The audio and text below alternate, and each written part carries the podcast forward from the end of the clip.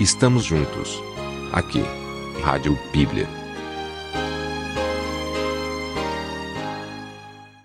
Para esta reflexão, leremos Neemias 4, versículos 7 a 12. O contexto é a reedificação dos muros de Jerusalém. Ouvindo Sambalate e Tobias, os arábios, os amonitas e os asdoditas, que a reparação dos muros de Jerusalém ia avante e que já se começavam a fechar-lhe as brechas, ficaram sobremodo irados. Ajuntaram-se todos de comum acordo para virem atacar Jerusalém e suscitar confusão ali. Porém, nós oramos ao nosso Deus e, como proteção, pusemos guarda contra eles de dia e de noite.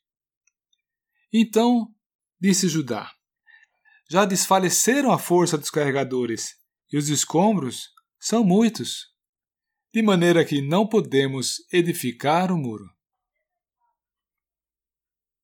Pois é, esses judeus que estavam no exílio da Babilônia e voltaram para reconstruir os muros de Jerusalém, eles encontraram grandes dificuldades para executar a sua tarefa.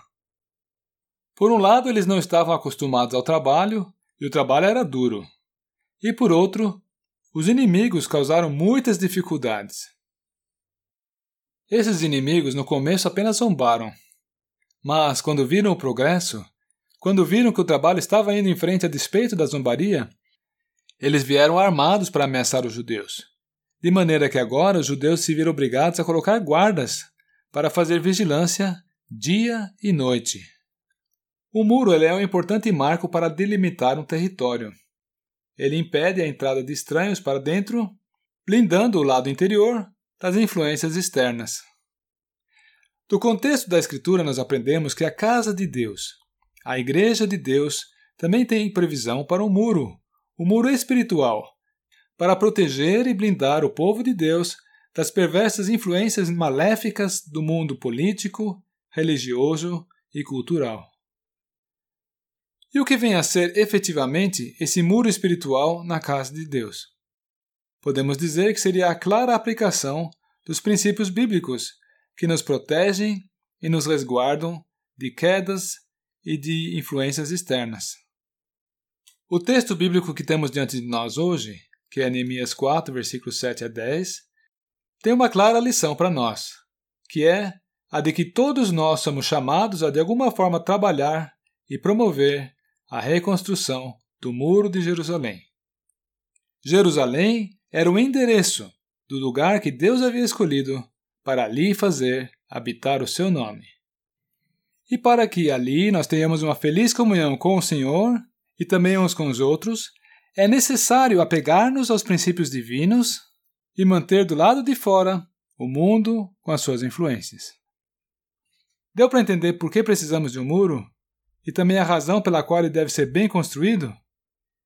Agora, vamos supor que não haja muro. O que acontece? A disposição mundana e os princípios do mundo penetram no meio dos crentes. E isso causa inúmeros problemas. O que há que se fazer? É necessário remover primeiro todo o entulho das ruínas. E aí então estão dadas as condições para que a vida espiritual possa ser despertada e novamente desenvolvida. E quem se encarrega de remover o entulho? Aqui, nos dias de Neemias, havia alguns assinalados como carregadores. Só que eles estavam cansados, eles estavam sobrecarregados com o trabalho deles.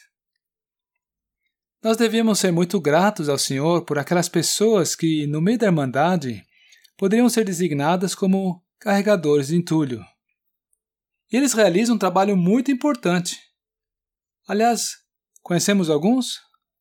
Pessoas que, longe dos holofotes, se ocupam com o bem das almas, as quais conversam com as pessoas e, mediante aconselhamento, passagens bíblicas, explicações, alertas, têm em vista o bem das almas e se engajam em benefício daqueles que estão precisando de um apoio.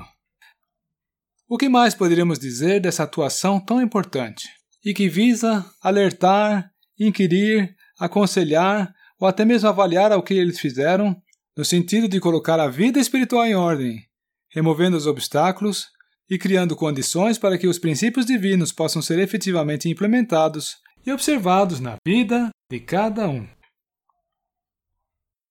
E aí se coloca uma pergunta: será que nós somos gratos ao Senhor por haver entre os crentes pessoas que poderiam ser qualificadas como carregadores de entulho? Afinal, dentro do contexto que estamos estudando, é necessário primeiro remover o entulho para depois construir os muros? Carregar entulho é um trabalho árduo e penoso, mas de vital importância para introduzir no povo de Deus as condições para que possa haver proteção e segurança espiritual. Eu posso imaginar muito bem que, assim como foi nos dias de Neemias, hoje também os carregadores eles se cansam quando novos problemas se acumulam dentro deles. Bem, uma coisa que eu poderia fazer é reconhecer e evidenciar o meu apoio a esses carregadores de entulho que se manifestam entre o povo de Deus. Mas também, quem sabe Deus está me chamando para exercer essa atividade. Ei, Psiu, e você? O seu coração também bate pelo povo de Deus? Será que você também estaria disponível para ajudar a levar esse fardo? É tudo em prol do povo de Deus. A proteção e a blindagem que os muros asseguram é de suma importância. E para que os muros possam ser construídos, Há que primeiro se remover o entulho, desentulhar.